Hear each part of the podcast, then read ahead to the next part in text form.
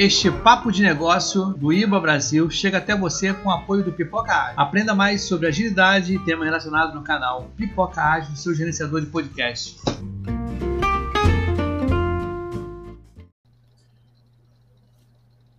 Boa noite a todos, bem-vindo a mais um Papo de Negócios do IBA Brasil.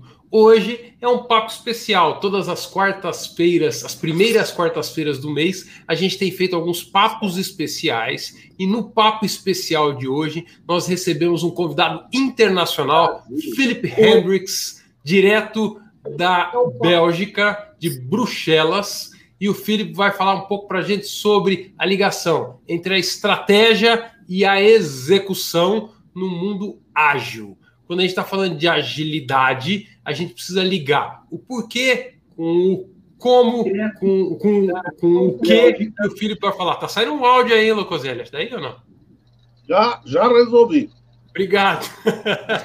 a gente daqui a pouco começa, aqui estamos tá, todo mundo em casa, logo após a nossa vinhetinha.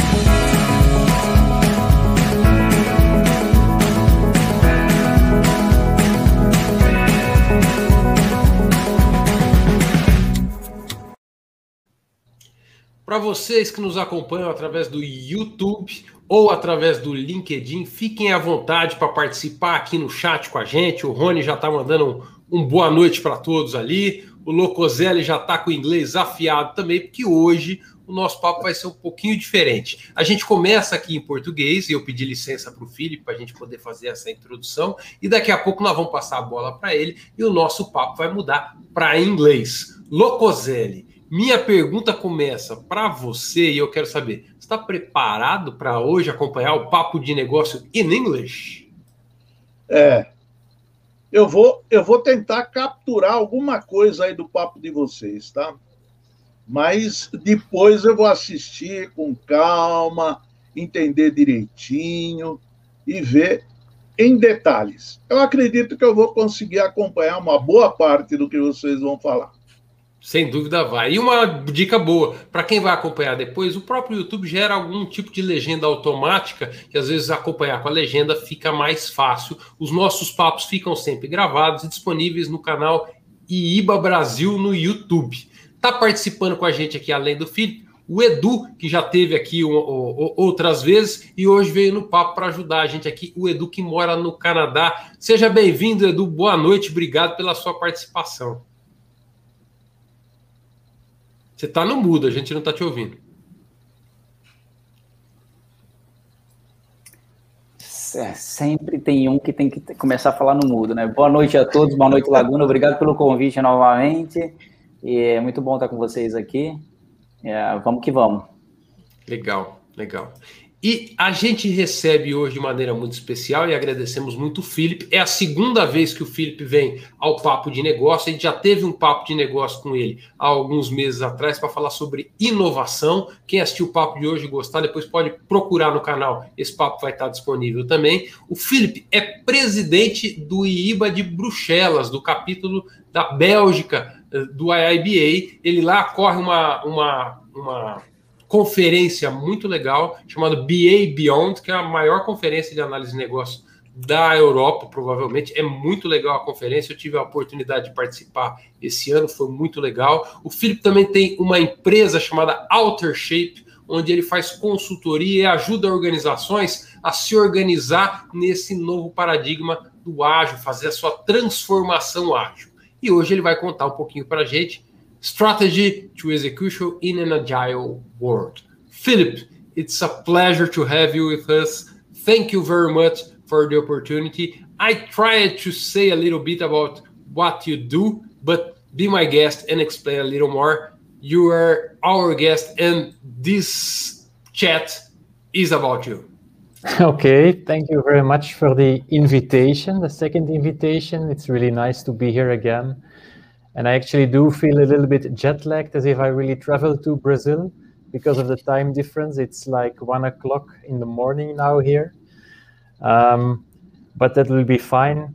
Uh, so yes, I work uh, with companies as a consultant, helping them in their agile transformations with a lot of focus on innovation and on helping strategies becoming a real thing in the company uh, through business analysis. Uh, so I really believe business analysis is a key factor in making sure that strategies become reality which is also what the presentation today is about. And that's something that I like to help companies with. That's great. And the last time you were here, were you were talking about innovation, right? That's right. Innovation, minimum viable products, an often used concept, but also often misused concept, I think. Uh, so that's also something where I like to assist companies with. And that's available for anyone who wants to see Está na playlist do Philip. Yes, we have a special playlist oh. just for you here in our channel. Wonderful. And today, what are you going to present us, Philip? Uh, so today, uh, the talk is about strategy execution and how business analysis can help with that. I am absolutely convinced that business analysts uh, are key players in making sure we translate strategy to a new operational reality in an organization. And how can this work in an agile world? Uh, that is what i'll be discussing today. And i will giving i'll be giving some tips and tricks some techniques that i use myself that i really like. And of course the audience is uh, uh, always able to ask questions or clarifications uh, if they like all right and and if the audience wants to make the the questions in Portuguese, be my guest. Se vocês quiserem fazer perguntas em português no chat, fiquem à vontade e o Edu traduz para vocês. Para isso, eu tenho o Edu. That's why we have Edu here to translate questions for you in English. Perfect. That's good because my Portuguese is not good enough to understand uh, all the questions. Right. No, you, you can you, you can we can teach you uh, Portuguese and you can teach us um, German Dutch. or Dutch. Dutch. Yeah, yeah. That's good. it's okay. with you, Phil. Okay, thank you very much.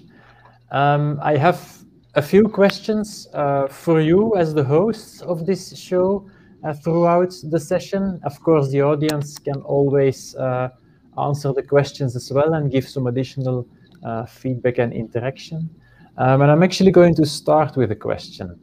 Uh, do you know who the person on the picture is? Personally, I don't know. I think it, it's a soccer. It's a, I think it's a soccer coach. I don't remember his name.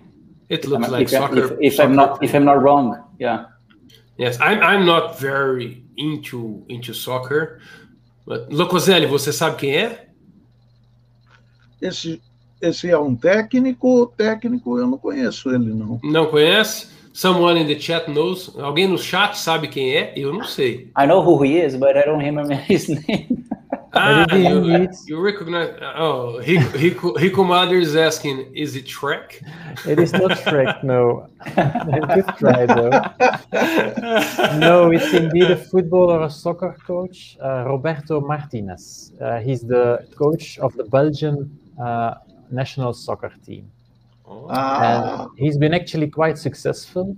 We are doing really well in soccer internationally. And um, after one of the games, let me remove the bar at the bottom. After uh, one of the games uh, at the last uh, International World Cup, actually, against Brazil, uh, we won against Brazil. Brazil was tournament favorite, but we won uh, against Brazil. And he gave this comment I've never lost a game on the tactics board. Now, I actually met Roberto Martinez once in real life. He's a very nice person and he's very modest. He's not arrogant. He doesn't think he's the best. Uh, yet he made this quite strong statement. But he continued talking to the journalist, explaining that he wanted to praise the entire team for their superb execution. And that stuck with me. He actually told them it's not in strategy that you achieve success.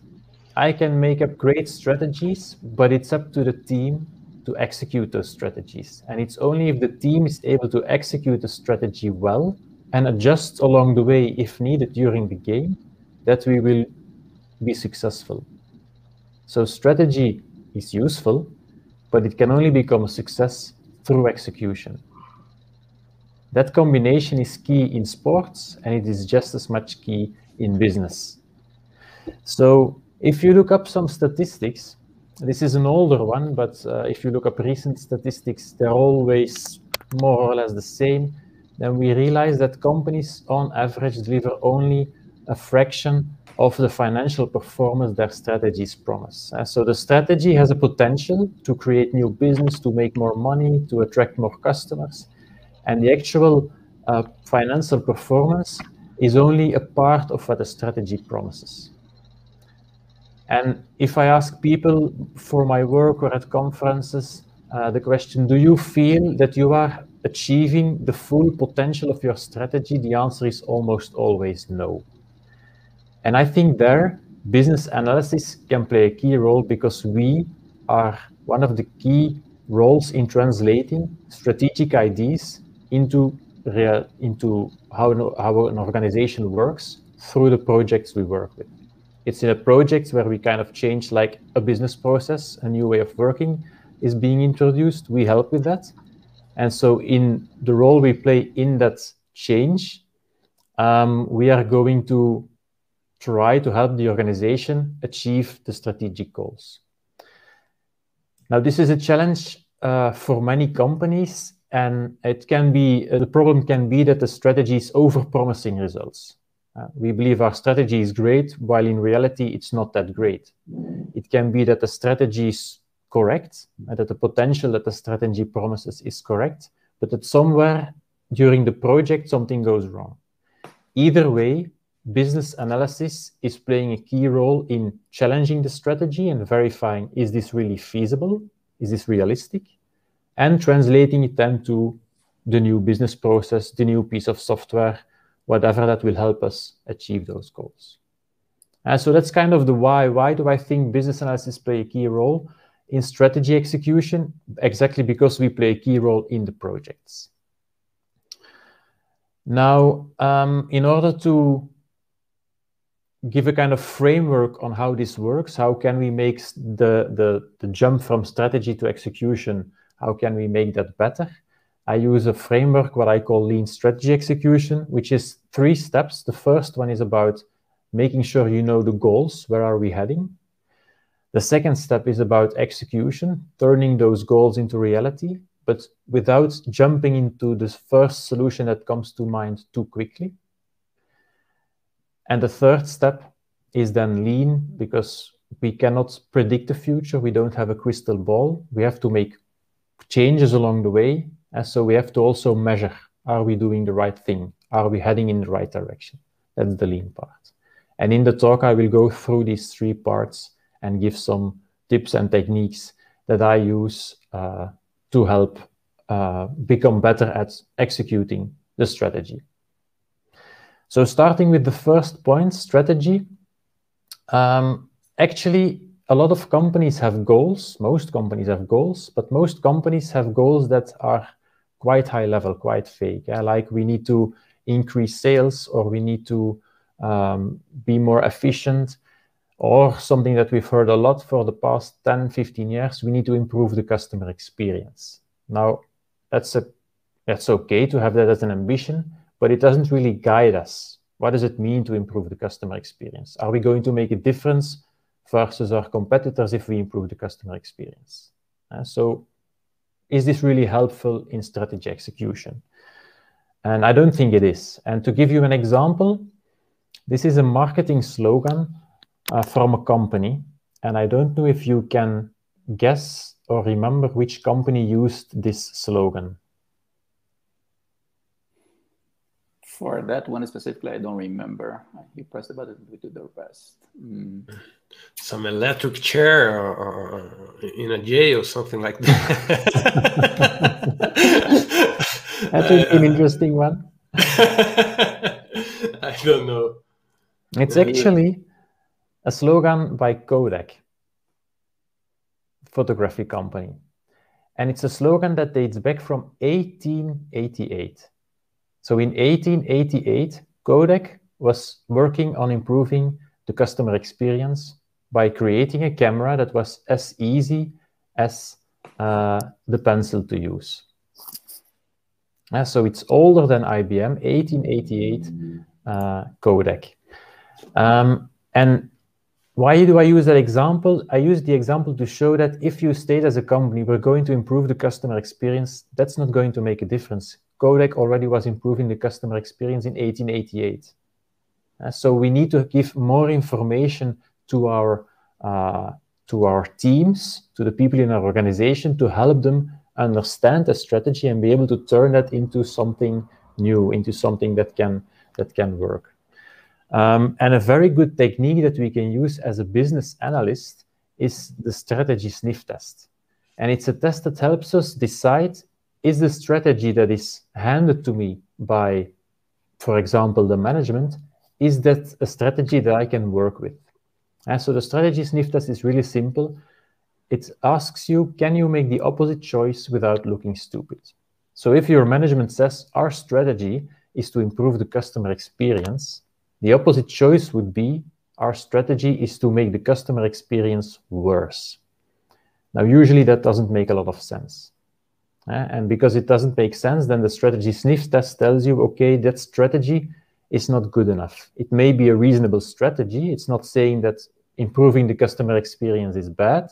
It's just saying that improving the customer experience does not give us enough information to be able to successfully execute the strategy. It's kind of obvious, right? It's obvious, yet at the same time, we see that so many companies jump from a very high level goal, like improving the customer experience, to very specific solutions. And in the, with the strategy sniff test, we can say, take a step back. Let us first discuss the goal. Are we sure that we know what is meant by the goal? Are, is that really giving us a clear choice? And I will go back to the example of Kodak. Kodak said, we are going to create a, uh, a camera with a single button that is easy to use so that people can take pictures without thinking too much. Just push the button and we take care of the rest. So that's their strategy. Another strategy could have been we are creating a camera that takes pictures in any situation a light or a dark situation, something that is slowly moving or something that is fast moving, whatever the situation, our camera will take a good picture. That could have been a different strategy, and the camera would probably be a bit more complicated to use, but it's a different and viable strategy. And so there we see that they refine the strategy in some, into something more concrete, something that gives more guidance without giving away all the details about how that camera should work.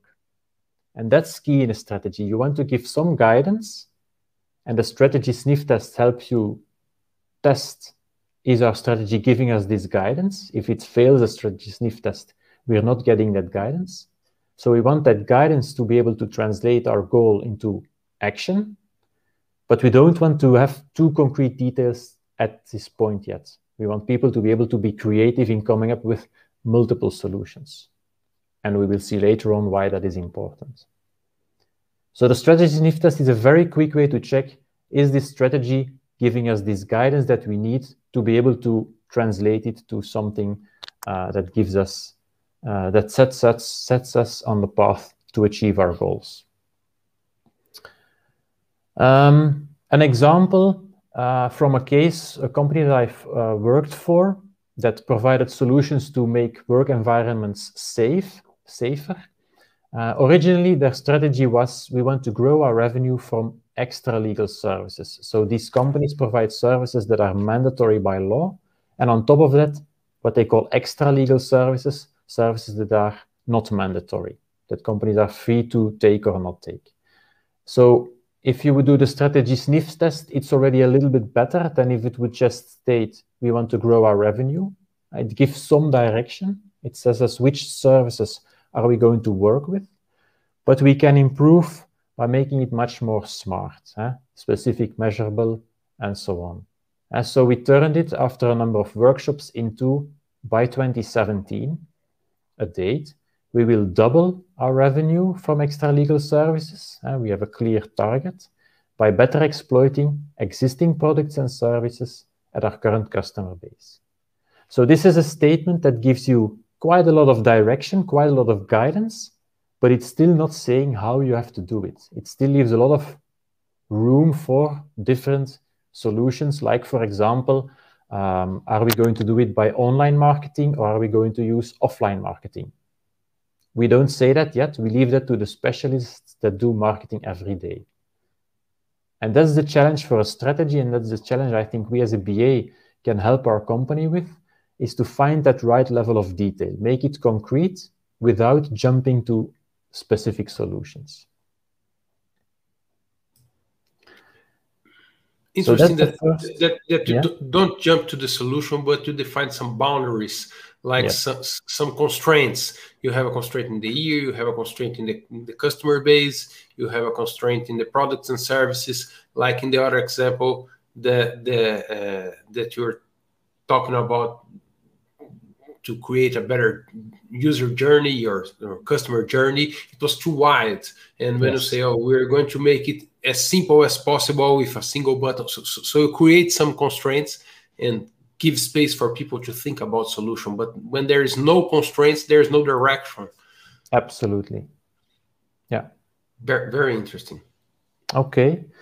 There is another important difference here between both versions in the phrasing the first one says we want to grow the second one says we will and that's also important so the difference in english is the first one is it would be nice if we would get there. The second one is we will absolutely get there.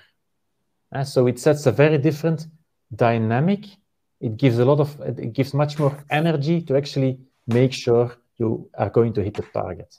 And that's also an important part of strategy. Make sure that you get where you want to get. Engage people in the journey. So that's about strategy and a sniff test to check is the strategy giving us these constraints, as you said, Fabrizio? Is it giving us the guidance that we need to be able to move forward in a common direction as a company, as a team, as a product team, as a project team? The second step is then more towards the solutions, but not diving into the very first uh, solution that comes to mind yet. And here I have again a small question for you and for the audience. Can you guess or estimate how many candies are in this bowl? 850. 850? what do and Fabrizio think? Uh, I'm thinking about that, and we will probably need some time for the people in the chat because there is a delay. But I was then in, in Portuguese if someone didn't understand. Pessoal no chat, por favor, diga quantas bolinhas tem nesse pote. Esse é o desafio do Felipe para nós. Locoselli já tem um número, Locoselli? You are on mute. Locoselli tá, tá no mudo, Locoselli.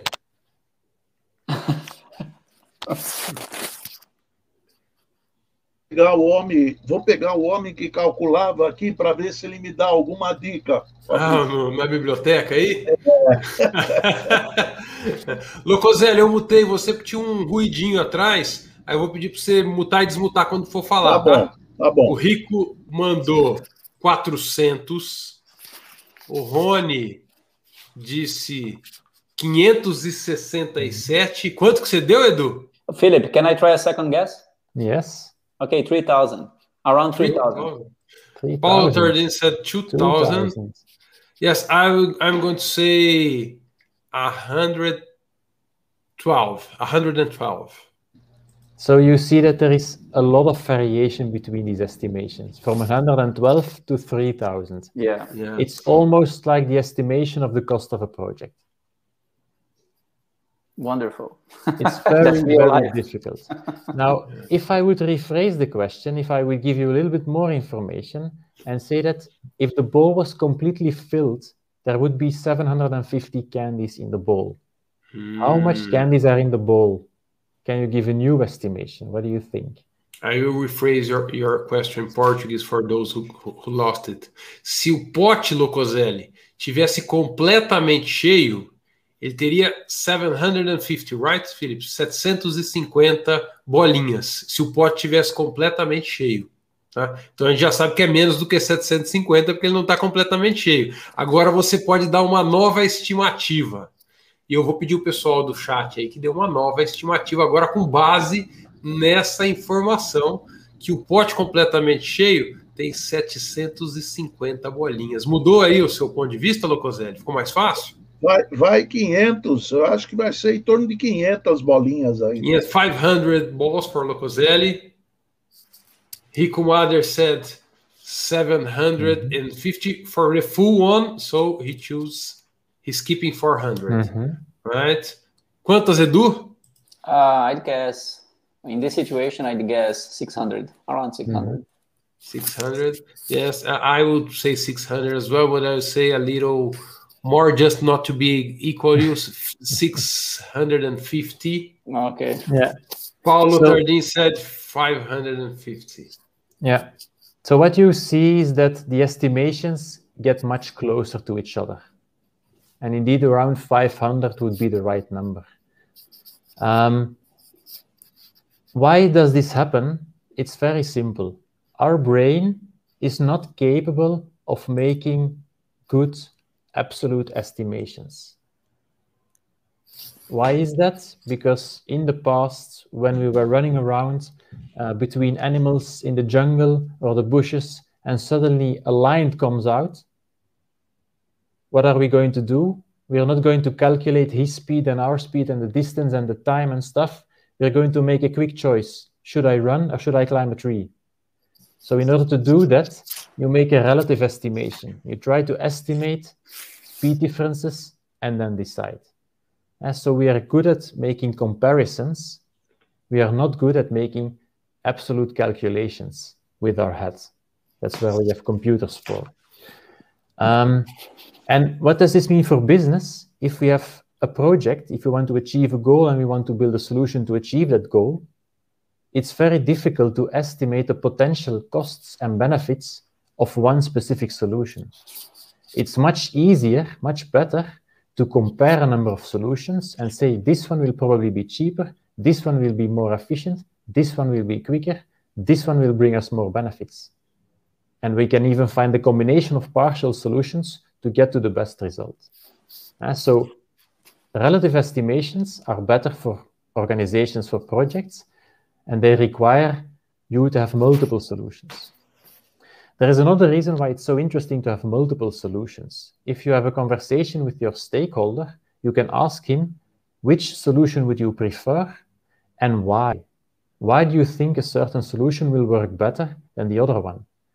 By asking that question, you will get additional insights into why does the stakeholder believe it will work or not work? What is actually the requirement behind it? He proposes a solution, and by comparing it with potential alternatives, we get a better understanding of the requirements behind the solution. And then we can find better solutions to solve his, his problem or to uh, make the opportunity work out. Uh, so this is really a very simple example that you can also use with your stakeholders to explain the importance of having different potential solutions on the table so that you can compare and choose wisely. Now, um, a technique that I use a lot to map out the link between the, uh, the goal and the solution and to help people think about solution options is the benefit map. Where on the left-hand side, we have the goal, improve the customer experience, which is actually a little bit too, too high level. It doesn't survive the strategy sniff test, so we're going to refine it. And on the right, we already see the solution proposed by the stakeholder. Eh? Suppose we are in a postal office and uh, they have a problem because people have to wait in line for a long time in order to get to uh, uh, to the, the place where they, they can buy stamps or leave their, their packages. Uh, so they say we're going to improve the customer experience by introducing an online reservation system so that people know I need to get then to the postal office and I will not have to wait. It's a solution that would work, but it's probably a very expensive one. And so by trying to clarify the link between goal and solution using the benefit map, we can improve. Uh, we can say, okay, a more clear goal that gives a bit more guidance could be reduce the waiting time.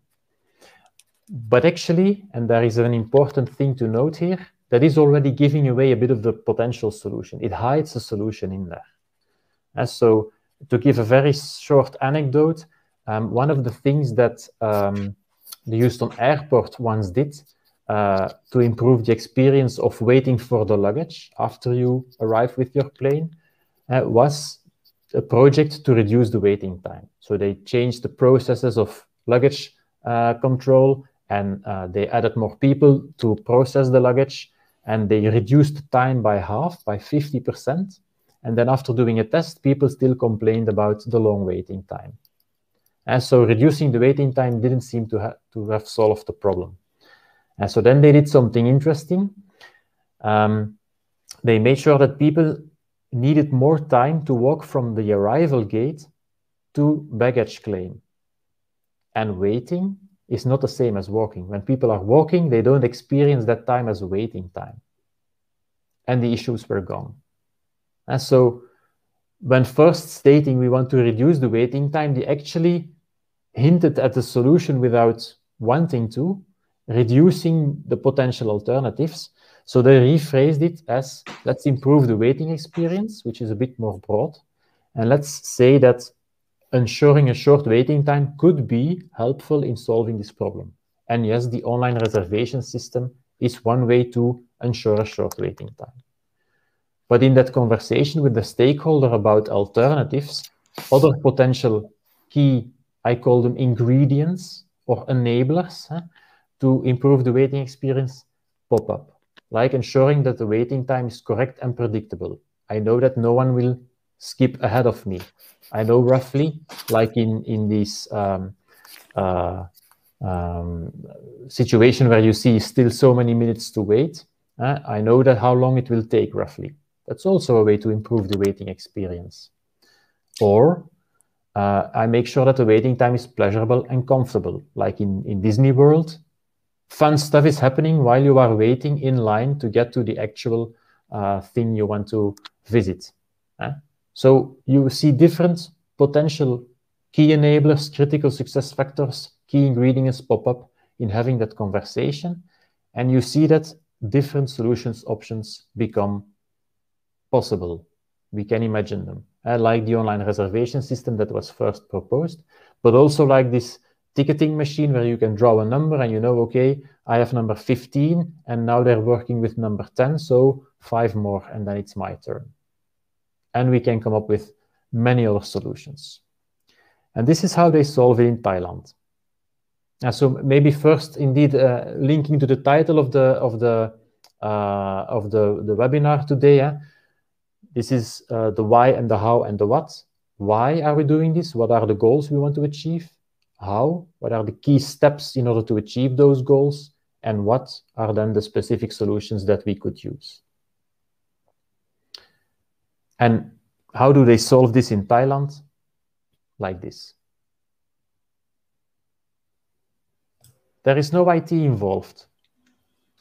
And I don't mind having IT but I know that IT is costly, IT is difficult to create and difficult to maintain. So let's also think about non-IT solutions as business analysts. And here, uh, it's pleasurable because people are sitting comfortably and they know when it's their turn, no one can skip ahead of them because of the row of shoes. Yeah, so it's also uh, it's comfortable and predictable and safe. That's a creative solution and a cheap one. Very interesting. I wonder if that is uh, part of their culture, like this kind of solution is made in every every places, or this is a specific place that started doing that and they coordinated the, the, their customers to do this kind of solution that's very very cheap and very, very clever mm-hmm. i'm not sure but i think it grew from customers being creative themselves very cool. So that's the second part. Finding the link between the high level goal and the detailed solution, finding the key ingredients in the middle, the enablers, and then thinking about potential alternative solution options so that you can make that comparison, that, can, that you can really understand those business requirements and stakeholder requirements as we mentioned them in the BA book, um, and come up with the best solution to turn your strategy into reality. But of course, that is still kind of working with a crystal ball, as if we can predict the future. Once we did the analysis, we know what's the best solution and we just need to build it. Unfortunately, in most cases, that's not the case. In most situations, things can go wrong. We can make an analysis that is not perfect. So we need to do some course corrections.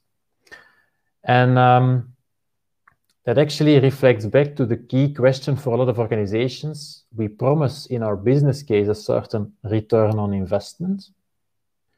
Are we actually achieving that return on investment? And that's a question that we need to try to answer. And often we answer that question all the way at the end after doing the entire project, but that's quite late. We have spent the money. We can't get the money and we can't get the time back. So we should do that more often, uh, sooner in the project. And this is where the lean part comes in, lean part or agile part. Um, and I'm giving you very, very briefly a kind of core definition of what is lean, what is agile in this context. Eh? Um, there is lots to say about it. We can spend entire days about each of these topics. But lean is mainly about reducing waste. Let's not build things that don't bring us closer to the goal. How can we make sure that we are not building things that uh, don't help us achieve our goal? And Agile helps us by doing this in short feedback loops and measuring along the way, is this getting us closer to the goal? The Agile approach is helping us with that. And in doing it in an Agile iterative way, we can, what they often say is fail fast, but I prefer the word learn fast. We learn and we make course corrections. But it's not just random trial and error because we have these goals and we have these strategic constraints that guide us. Uh, so it's not just random experiments. No, it's actually quite, quite uh, well guided. And so that's where the, this is where the lean, the agile way of working comes into play. Because if we go back to the uh, golden triangle that is often used in project management, the classic theory is that if you keep an eye on time, scope, and budget, and if one changes, you need to work with the others to make sure they're in balance, then we can deliver a quality outcome, a quality output at the end of the project. And if we follow that approach, which makes sense, then what happens if we take, for example, again, the benefit map and we turn it into an implementation plan or a work breakdown structure? Um, we select based on the different solution options that are on the table. We make a selection and we define our scope for the solution. And then we turn that into an implementation plan. We say, first, we're going to put up the sign, then we're going to provide some chairs, then we're going to do some other stuff, and then the project is finished. And once you have done that, yeah, if you've, you've de decided on your scope, you've created your implementation plan, the project starts, and something really dangerous happens.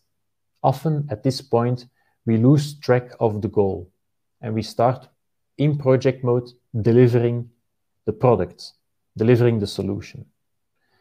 And that is really dangerous because ultimately the solution is not important. Achieving the goal is important. Yeah, so what can we do about it? What can we do is looking at the triple constraint a little bit differently and say that actually time, scope, budget, and quality are four things that we are going to manage. And if we manage them well and measure along the way whether we are creating value or not, then we will be creating value in an effective way. Let me make that a little bit more concrete. What we are going to do is take the benefit map and we're going to be aware of the fact that the connections we have created here, like we are saying that by providing a row of chairs, we think that we can ensure the customer has a comfortable and pleasurable waiting time. And we think that that will help us improve the waiting experience and ultimately the customer experience. But it's really important that I just said we think that this will happen. We are not sure about it. And so basically every line in this diagram is actually an uncertainty. We think that our solutions will help us realize our enablers and achieve our goals, but we are not sure about it. So instead of building the entire solution, we should actually do a number of tests, a number of validations to make sure, is this the right solution to build? And that is thinking in a lean, thinking in an agile way in your project. Don't just start your project after doing the analysis and after deciding on the scope and build the whole thing, but step by step, do some experiments to validate, are we getting closer to that goal? And for example, in the case of the Thailand solution, it could be, let's just start with uh, putting chairs and see if people like it. See if people feel more comfortable, see if people are more happy about the waiting experience. If yes, great, we continue and we do it in other offices as well. If no, we need to think about other solutions. So you do tests all along the way to see, are we getting closer to that goal? And of course, doing those tests means actually testing things in real life. We are not trusting our gut, we're doing the actual test uh, in the field. We're gathering real life data. And that means that at each step, we have to make a decision. Are we going to move forward? Are we going to stop because the project is just not delivering results and we don't want to spend more money on it? Or are we going to change direction a little bit? Are we going to make course corrections? Are we going to adjust the solutions we had in mind? And that is really a fundamentally different way of thinking. In a lot of projects, we think about we have decided on the scope, now we're going to build it, and all the way at the end, the benefits will come. In this approach, we are going to combine the implementation plan with a validation plan and measure are we getting closer to those results along the way of the project and not all the way at the end. Uh, an example that I sometimes use is um, when I organize uh, an event like a conference, you could do a lot of work just to make this one big, huge conference within a year a success. But it's really risky. It would be better to do some smaller events up front and measure the feedback from people, measure the results, and see are we getting closer to organizing a great event? Is a full day conference the right thing, or should we do two half day conferences? And by doing upfront experiments, you can get more knowledge about what is the best solution instead of just focusing all your time and energy on this single big event that may be not the best event for people. And so what this means then, uh, as a summary in lean strategy execution, it means that in the first step, we're going to try to find out what are the key goals and are these giving us enough guidance uh, to make sure that we are going uh, in the right uh, direction. What are the enablers? What are the key ingredients to achieve those goals?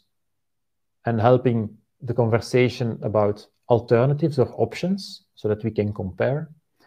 And then be aware of the fact that we are not sure. So try to do some experiments to make sure that we can make course corrections along the way instead of all the way at the end. And for me, that means that the BA, the business analyst, has a bit of a different role or additional roles to take up. When it's about strategy, he has to make sure that it's clear what is the value, and is also playing a role in managing the value. Are we clear about the goals? And are we achieving those goals? When talking about execution, it's about managing opportunities, the opportunity of having different options. Which option is the best? Are we uh, creative enough in defining the different alternatives or options. And finally, uh, the lean part is about being an, an, assumption manager. We are not sure that the solution is the best one, and that's okay, but we are going to do experiments to find out. So those for me are interesting additional roles for the business analyst to help our companies becoming better in executing the strategy and becoming successful.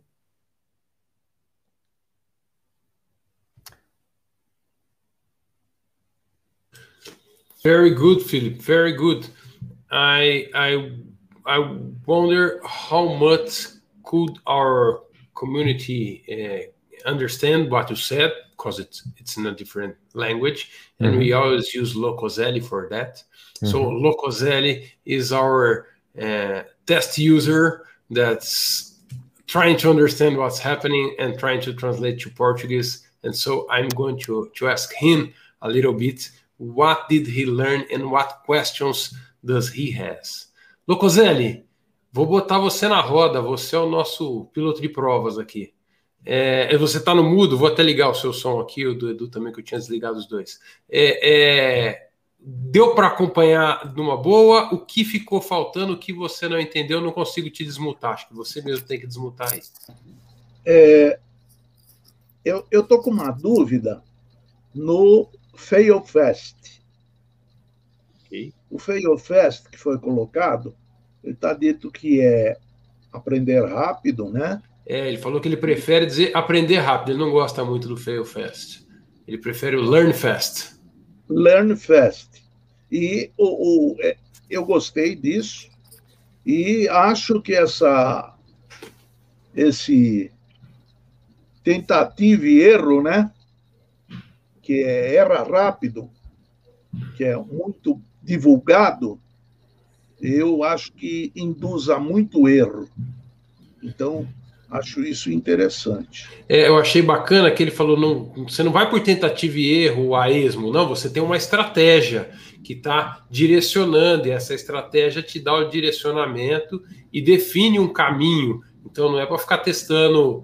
A, a, não é, não é solto isso, né? Não, não é, chute, não é, né? É, não é um chute aleatório. Na verdade, você tem uma estratégia e o que ele fala é arrume formas de validar a sua estratégia para mostrar que ela está no seu caminho está entregando o valor para qual ela foi desenhada. Eu achei isso muito interessante também. E essa volta, ele poderia esclarecer? Tem um slide que ele mostra o caminho que você vai. Deixa eu achar ele. Colocar a gente aqui. Qual slide que é? Philip, can you please come back some slides? Locoselli é, é logo question. depois daquele. É, é, logo depois daquele triângulo de qualidade dos projetos. Oh, after the triangle. Yes, I believe this is the one. E não, é, é o seguinte. É o seguinte é esse. E depois é o, o value Next to that. E, e o value creation. The value creation, I believe é. next to that. Então o caminho, que, o caminho que ele faz. Oh, ele this tem, the, ele, esse Locoselli. Deixa eu ver aqui. Seguinte. The next one. Isso. This one. É esse mesmo? É, é esse mesmo. É... Você montou essa, essa hipótese, né, essa estratégia, esse caminho de é, a experiência do usuário, a experiência da espera, eh, definiu como é que você chegaria lá e vai testando. É depois que você tem essa solução que você vai é, habilitar e definir as metas. Eu não entendi esse caminho inferior aí. Solução, habilitação. It's not very clear for Locoselli the, the, this path that you go from uh, from the solution to the goals mm-hmm. and, and, what exactly do you mean by that is are, are you uh, his question is are you redefining enablers and goals or you are just uh, uh, validating them here i am validating them so we have a number of potential solutions and when reading the benefit map from the right to the left we are actually saying we think that these solutions will help us implement the enablers and they will help us achieve our goals. But we are not sure about that. Some maybe for some we are sure, some we are less certain. So we will do some tests to validate instead of simply assuming that it will be correct and building the whole solution. Uh, and that's where the minimum viable product would fit. For those yes. solutions, I should create MVPs to verify if they are creating bad enablers and validate if that enablers are helping to achieve those goals, right? That's right. Yeah. Ficou mais claro, Locoselli? Na verdade, essa volta não é para redefinir, é para validar o que você tinha definido na Então sua você, estratégia. você tinha definido, Uhum. criou o caminho, testou o caminho, e aí você parte da solução. Então, pra- na verdade, o, o testou o caminho é agora, né? É o partir da solução, criando MVPs para soluções, e aí Tá. você, você valida através de um MVP ou de uma maneira simples, um pequeno experimento, se Ok. essa solução gera aquele habilitador, aquele enabler, e se aquele Tá. habilitador ajuda a alcançar aquela a meta. Tá bom, tá bom. Então, cria, testa, faz uma pequena prova e faz a verificação inversa. Ok, ok. Rico is also uh, commenting it's an execution drop by drop. The budget must get it even when fail. And he's also commenting the MVP. Comments, Edu. Yes, I have a couple of questions for you, Filip. So you started speaking about uh, going from a very subjective uh, and high-level uh, mission statement or goal, and then that was the wish, the issue that you were speaking about. So, and we should uh, we should be more concrete. We should uh, break that down and narrow the path. So my question for you, just uh, to, I, I'd like to hear from you. Uh, what's in your opinion what should be the level of granularity that you go from the very high level mission statement or where you should stop you know when because you you start like drilling down that when you should stop Um, it's not so easy to give very strong guidelines. It also depends on the type of project. Is it a more uh, strategic project or is it like improvements on an existing product? Uh, but that will be more detailed. uh, so it depends a little bit on the context. Uh, what I find helpful is to start with the benefit map, and you will quickly see that there is a goal popping up on the left and there is a solution popping up on the right. And then you have to challenge yourself and your team to fill in the gap in between. And Okay. try to get those two on the extremes, the goal and the solution connected, but having one or two levels in between. okay And that will trigger the conversation. That will help you find that level of enablers, eh, because the enablers really are what I sometimes say solution independent solutions. They are solutions without specifying the details. And so make that benefit map, put the goal on the left, put the solution on the right, and try to find one or two levels in between. Okay one or two levels would be would be ideal Yeah. from your perspective to, Yeah. to get there. Okay. And you also mentioned that uh, as part of the process this uh, you have to try to uh, find out the motivations behind it.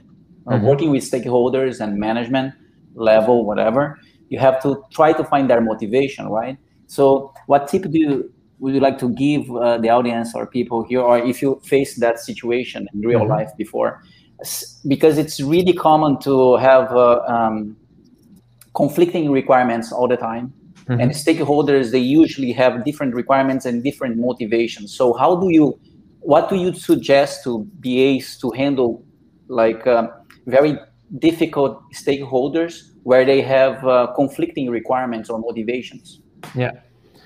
Um, it's our role to clarify this, to bring this on the table. And so, um, what really one of the things that really help is uh, to really understand yourself and also make sure that other stakeholders understand why a certain stakeholder thinks a certain solution is the right one. What is what i- what is making him him believe that he has the right solution in mind? And so one of the techniques that I sometimes use is what I call say yes to no. Let's work with our stakeholder and hypothetically say, suppose we cannot have that solution, or suppose we cannot have that feature. What would happen? Eh, Would it be a big problem? Would we be able to come up with an alternative? Eh, Just have that thought experiment. And then you will get more information about um, why does the stakeholder believe that this specific solution is is a good one. And that information is insightful for you. And you can then come up with alternatives and say, okay, suppose we have this alternative. Would that work? Yes or no? Why would it work? Why would it not work? Um, but it also helps other stakeholders understand the reasoning behind things uh, from that stakeholder. So okay. saying yes to no is kind of a very quick way to trigger people into the mindset of hypothetically, if we could not have this solution, then what? Do that. Ex- that's a, that's a, uh, an exercise that often helps in in getting that conversation going, and you will see that once people are able to explain and think more clearly about actually yes, why is it that I believe this solution is a good one? They will also tend to more easily come loose from their solution because they understand that the requirement can be fulfilled in a different way. Uh, so that's a technique that, that, that can be helpful. And a second technique that can be helpful is uh, writing down the requirements on cards and get up, physically stand up uh, with the different stakeholders and have them discuss uh, uh, about the requirements and put them on order from most priority to least priority on the floor and they cannot put two requirements in the same place. that conversation really triggers understanding uh, from why do we want certain requirements uh, if we have conflicting requirements which is the most important one and because they have the conversation together the understanding of each other's needs will also grow so that's also a very good and practical technique you can use really nice and i i, I used to say that if you have everything for you is a priority you have none Mm-hmm. You, you, don't have any priorities, right? Absolutely. Very good guidance. And for the, your first comment is basically challenging the status quo, right, of the situation in a nice way. So you yeah. you, you talk to the stakeholders, but you, you are challenging their motivations or their requirements in a nice way. That's, thanks for that, uh, Fabricio. I have more questions, but I I'll I'll, I'll uh, give that to you now. Right. We unless, almost... unless, unless, you want to me to continue with the questions, but no, you can you can you can ask one more question. I would ask Filip. I'm not sure if this is in your questions, Edu, about indicate metrics and indicators. When are they needed in the strategy? Like when you said that you want to improve the customer the waiting time experience, you didn't not add a, a, a specific indicator there but mm-hmm. when you get to the enabler, I see that you have time, uh, uh time the, the, the precision of the, the what's my play. Uh, you have some some some ways to measure mm-hmm. what you're talking about. Is an indicator essential in a strategy to execution uh, framework, or is it may it be considerable optional? I think it's. I think you need them I didn't show them here in this in this shorter presentation, but in reality, I want people to think about targets and KPIs and metrics for all the goals, um, because um, that also triggers a very interesting conversation. How important is something? But also, if we have defined our solution, do we really believe that this solution is good enough to help us, for example, double our sales? Or do we think we will need more? Is it, is, is it enough to do increase our online marketing to double the sales? Or should we also have an increase in face-to-face marketing, for example? And so it makes things very tangible, very concrete. And so I think it's important to have those metrics uh, all the way. Great. Great. And your question, Edu? Yeah, so uh, in one of your slides, you mentioned three techniques, or let's say three ways of working. You mentioned uh, agile, you mentioned lean, mm-hmm. and uh, fail fast, right? But uh, I'd like to hear your opinion on. Um, let's. I'm gonna give you an example. Like, uh, what do you do? You believe that we, that approach can be applicable uh, to a very like um, consolidated market, a very conservative market, where you have the industry working with uh, waterfall methodology, for example, where everything is predictable. They know their business, they know what's gonna be in the, the the final solution. So it's a very stable environment, I'd say. Mm-hmm. I'm gonna give you an example. Uh, if you work for a big company and they are implementing a new ERP ERP system, for example, they know ERP systems are very consolidated in the market, so you know everything you need to implement. Sometimes they work with consultant uh, firms, consulting firms, to to implement that for them, just uh, configuring and uh, customizing a little bit the application. So, do you still believe that uh, these techniques can be applied in that situation? I do. Um, it's a good question because that's indeed the question a lot of people, a lot of companies ask themselves. Mm-hmm. I do. I think that the key is that for every project, you check with your team how certain are we that this benefit map is correct, basically. And in some situations, you will be quite certain. So there will be less need for tests and validations. Um, and in some other situations, there will be more uncertainties, so you will have a bigger validation plan. So the key question is how certain are we and how much are we willing to gamble? It's really like gambling. How much money are we willing to spend and potentially lose if we seem to be incorrect in the end? Um, the example you give is a good one because it can go both ways. It can be like, okay, it's consolidated. We know what the ERP system needs to do and stuff, so let's just do it. Um, but at the same time, those are often big investments. Yes. So you have to be quite certain about it. I sometimes give the example of a retailer opening up a new store if it's the 101st store, they've already done 100 stores. Yes. They know what they need to do. So it's quite certain. Maybe the region is a little bit a little bit uncertain, so they could start with a kind of pop-up store and see what happens. But there will be not a lot of validations. But if it's the first store of a new brand uh, with a new shopping concept, for example, and new types of products and a new customer experience, there are many, many uncertainties so they will have a much bigger validation plan. Okay. And so the question is, how certain are we? And depending on the answer, you will have more or less validations. Yeah, I'm trying to challenge you here and bring mm-hmm. the discussion to the table in a sense that for very regulated markets, for example, banking, finance, and uh, because they are bound to so many so many regulations and they have to produce so many so, so much re- documentation. Usually usually what you see is they're running a waterfall methodology. And they mm-hmm. are sometimes even sometimes they're afraid of uh, going agile because they they cannot predict what's going to happen and they they they want to to collect to gather all the requirements first beforehand. Mm-hmm and only after they finish that they start implementing and developing the solution right? So i just wanted to hear from you if you believe that for some situations it's okay to go completely waterfall or that's not the case. You you truly believe that even in very stable environments you you can still try to implement some uh, um, agile techniques. That was the yeah well, I, I, I, always think that the agile approach is valuable because um, why take the risk if it's not needed? I don't believe that a waterfall approach, even if the situation is 100% certain, that a waterfall approach is cheaper or quicker. I don't think so. Okay. Uh, so building in those, giving by doing a more agile approach, you provide yourself with the opportunity to do some checks along the way.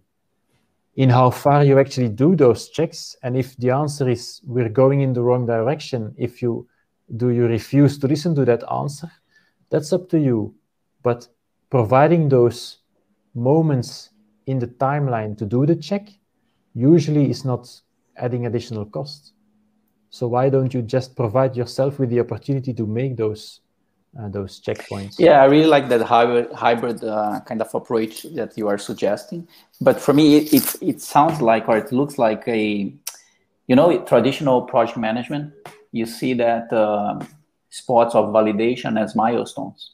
So mm-hmm. you start defining them in the project. I don't know if they are the same in the way you explained, but they sound like milestones. So every, every now and then you have to stop and do some validations, run some, some validations mm-hmm. to see if you are in the correct path, right?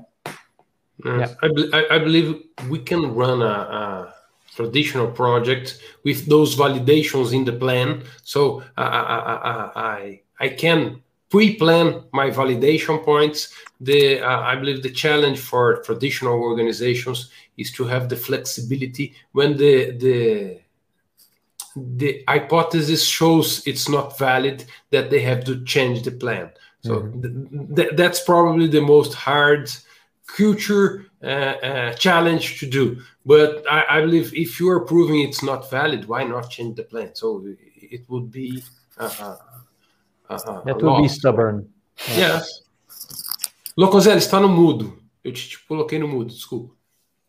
É, Você tá sabotando o Locoselli, hein, Laguna? Tinha um ruidinho ali no, no, no seu computador. Ainda tem?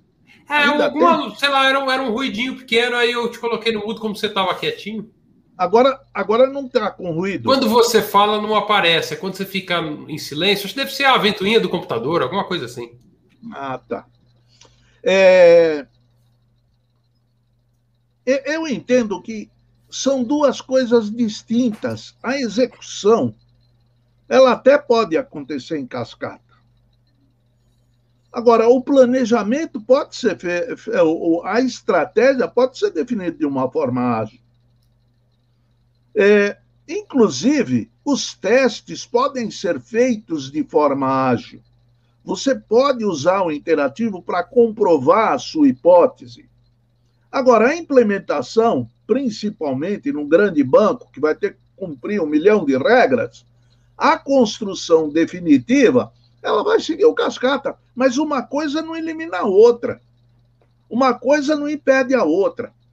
Uma coisa é você definir as estratégias validar a, a essas estratégias, as suas hipóteses, e a outra é implementar. É óbvio, se eu puder implementar rapidamente, melhor.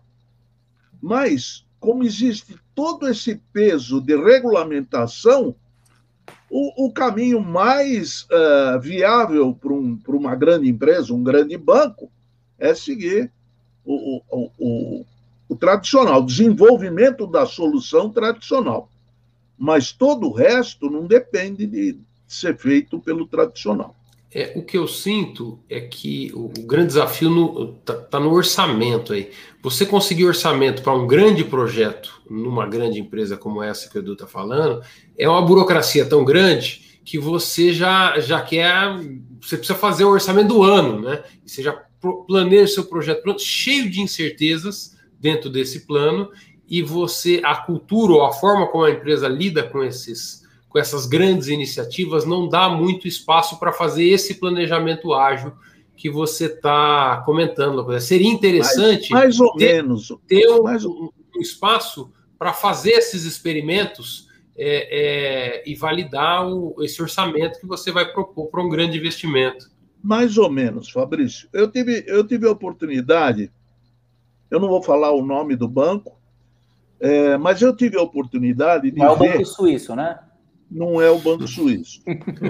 é, mas ele fica ali na Europa.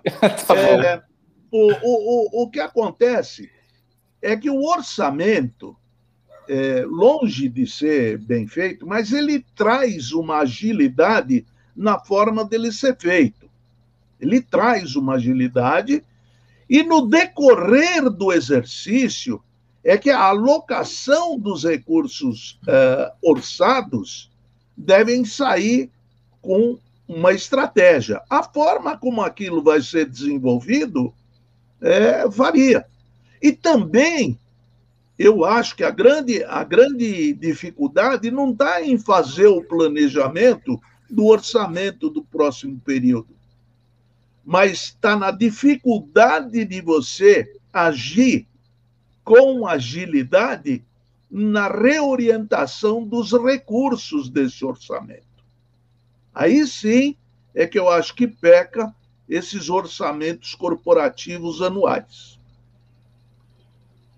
Ó, eu vou chamar o encerramento, nem vou levar essa conversa toda para o Felipe, não, porque senão a gente vai estender muito e eu sei que já é mais de uma hora da manhã lá na casa É, dele. ele, ele já está com vontade de dormir, porque amanhã é. ele trabalha, cara. Amanhã ele trabalha. É. Felipe, uh, we thank you very much. We won't ask you all the questions we commented here because we know it's more than one o'clock in the morning for you. I just wanted to share. Two o'clock. Two o'clock? And I just, just wanted to, to, to add the Rico Matters comment here. It means that a good way is to insert checkpoints in the strategy. That is, since the beginning of the project. Is Absolutely. that correct? Absolutely, spot on. Thank you, Rico. Thank you, Filip. It was a great pleasure to have you here with us. It was a, a very good content. I learned a lot a lot of things that I'm going to be thinking and rethinking and will shape the way uh, uh, I act with my customers. I like it very much the idea of putting the goals really high and open goals and the solution the customer usually gives me and ask them to create these middle terms that are never very clear for anyone. And when we create that a lot of different paths appears and we see that there are a lot of good opportunities to make solutions quicker and cheaper and sometimes even better. Like it very much. Thank you very much thank you for inviting me it was a pleasure being here and i want to ask locoselli what do we have next week Locoselli, o que teremos na próxima semana por aqui? Eu queria primeiro agradecer o Philip. O Felipe. He wants to thank you. Grazie mille, Felipe. You're welcome. é, o, eu agradeci em italiano porque ele também fala italiano. Eu, pelo menos, aí eu arranho um pouquinho melhor que o inglês, tá? É, e a semana que vem nós temos o Sabino. O Sabino para dizer volta com a gente, que legal. Isso, ele vai, ele vai falar para a gente aqui se algumas habilidades de comunicação, interação, se elas são inatas ou se podem ser adquiridas no decorrer da vida. Hum. É um papo hum. bastante interessante, vai dar muito pano para manga. Eu recomendo. Talentos e competências, bom, hein? É, é isso aí. Muito legal. Queria agradecer, Locoselli, a sua participação, a do Edu, já agradeci o Felipe e agradecer do pessoal que está nos acompanhando aqui pelo chat. O Rico, com bastante comentários, participou bastante. Paulo Tardinho, Clésio, que passou por aqui. A, o Rony Rocha, a Ana Karina. Foi um prazer. Wesley Alves também. Obrigado pela participação de vocês. É um prazer ter vocês aqui no papo. Deixe seus comentários sempre, é sempre muito gostoso. Isso aqui é para a nossa comunidade. Sintam-se parte do nosso grupo. É um prazer estar junto com vocês. E a gente volta na próxima quarta-feira com mais um Papo de Negócios. Vejo vocês lá. Tchau, tchau, gente. Bye, guys. Tchau, gente. Obrigado, Felipe. Thanks, Filip. Thank you, Filip. You're welcome.